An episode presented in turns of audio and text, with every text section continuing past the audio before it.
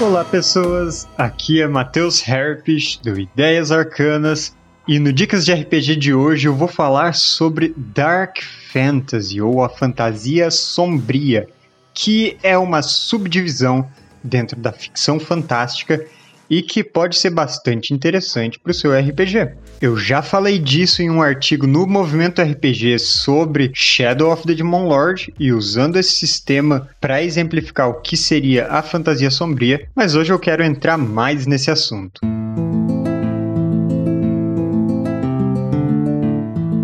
O Dicas de RPG é um oferecimento da Bardos Shop, bardosshop.com.br. Acesse e atualize já o seu guarda-roupa.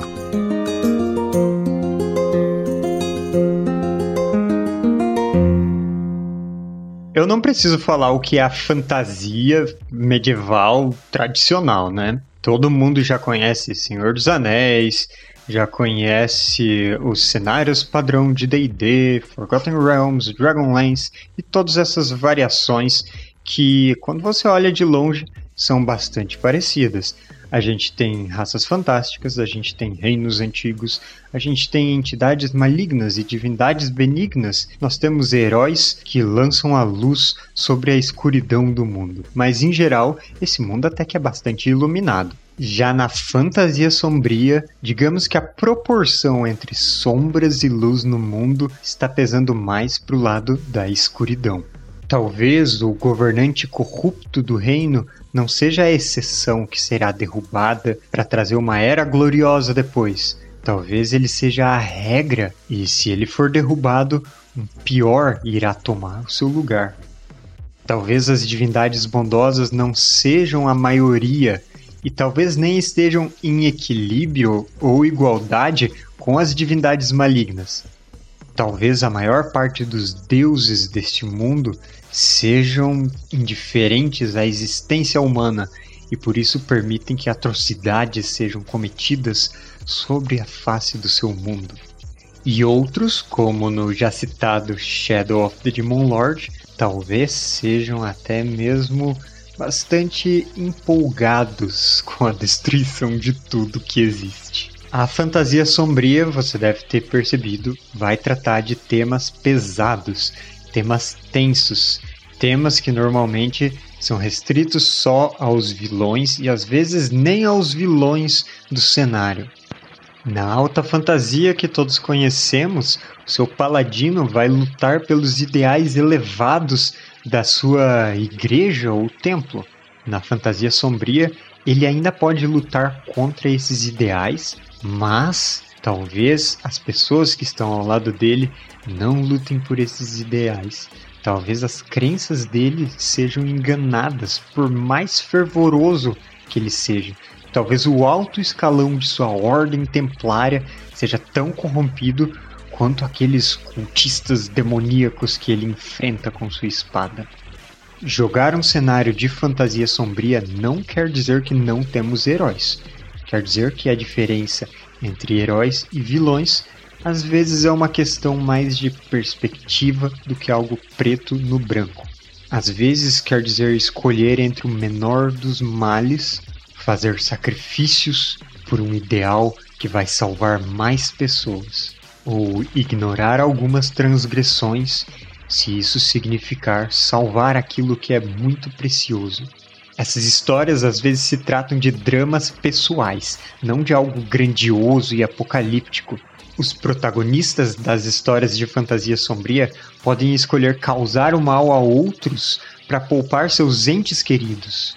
E pode não ter nada de egoísta nisso, já que eles estão arriscando a própria vida nessa situação para salvar outra pessoa.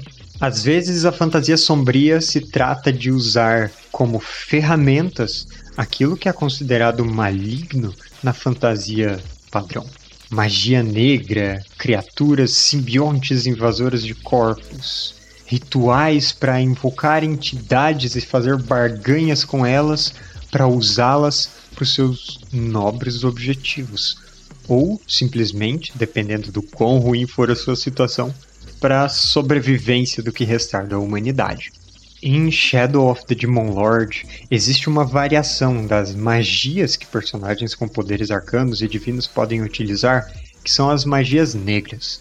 Essas magias podem causar corrupção na alma de quem usar seu poder, isso não significa que a personagem será má, mas significa que dentro do cenário ela pode ser perseguida por diabos que querem arrastá-la para o inferno, ou que seu corpo pode manifestar máculas dessa corrupção, como aquele clássico crescer um chifre de diabo, ou quem sabe seus olhos se tornarem esferas negras sem pupilas e disso para algumas coisas ainda piores, porque como é comum em várias histórias de fantasia sombria, Shadow of the Demon Lord não perde tempo em usar poucas coisas gore e nojentas e outras atrocidades que não seriam toleradas em um cenário heróico.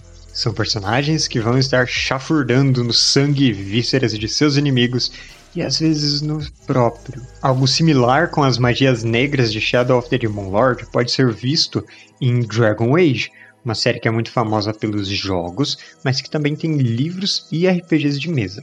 Em Dragon Age existe a magia de sangue, que oferece a tentação de ter um poder maior com o risco da possessão demoníaca irreversível.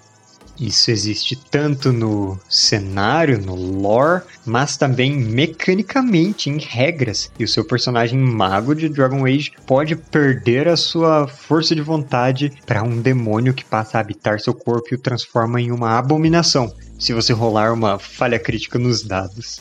Inclusive, eu já mandei pro movimento RPG uma falha crítica minha, em que foi o vilão, não um dos heróis, que rolou muito mal e acabou se perdendo no turvo por consequência das magias de sangue que ele fazia. E continuando em Dragon Age, a gente pode ver que existe um evento apocalíptico recorrente e que aparentemente é impossível de evitar para sempre. Ele só pode ser postergado com a destruição do flagelo atual, mas todos devem continuar vigilantes para o próximo, quando as crias das trevas, ou Darkspawn, emergem do subterrâneo para ceifar os vivos.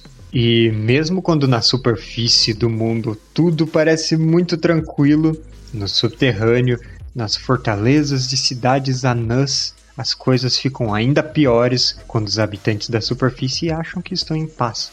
Porque se as crias das trevas não estão incomodando eles lá em cima, elas estão nos túneis anões do subterrâneo, encharcando-os de sangue. E muitas histórias de fantasia sombria também tratam de outros temas que podem ser tabus ou desconfortáveis em várias mesas de jogo ou em vários sistemas que não comportam esse tipo de história, porque transformaria elas em uma história de outro gênero temas sensíveis como problemas psicológicos, doenças e parasitas e seres invasores de corpos, abusos de diverso tipo de autoridades ou até mesmo abusos sexuais que podem ser tratados somente em mesas com pessoas adultas responsáveis e que seja acordado de todos antes. Atrocidades como escravidão ou genocídio ou guerras entre povos que provocam tanta dor e sofrimento, em que isso recebe um foco maior na fantasia sombria. E assim a fantasia sombria se torna uma forma da ficção abordar temas pesados, coisas que aconteceram ou que ainda acontecem no mundo com pessoas distantes ou talvez ou talvez temas muito pessoais, particulares e caros a você. Então, em resumo, a fantasia sombria vai abordar desde o terror até o gore, horror psicológico e horror social, e todas as variações e inclusões ao que não existe normalmente na fantasia medieval padrão. Espero que essa dicas de RPG tenha ajudado você a conhecer mais um gênero da fantasia. E agora eu passo o dado para o próximo mestre.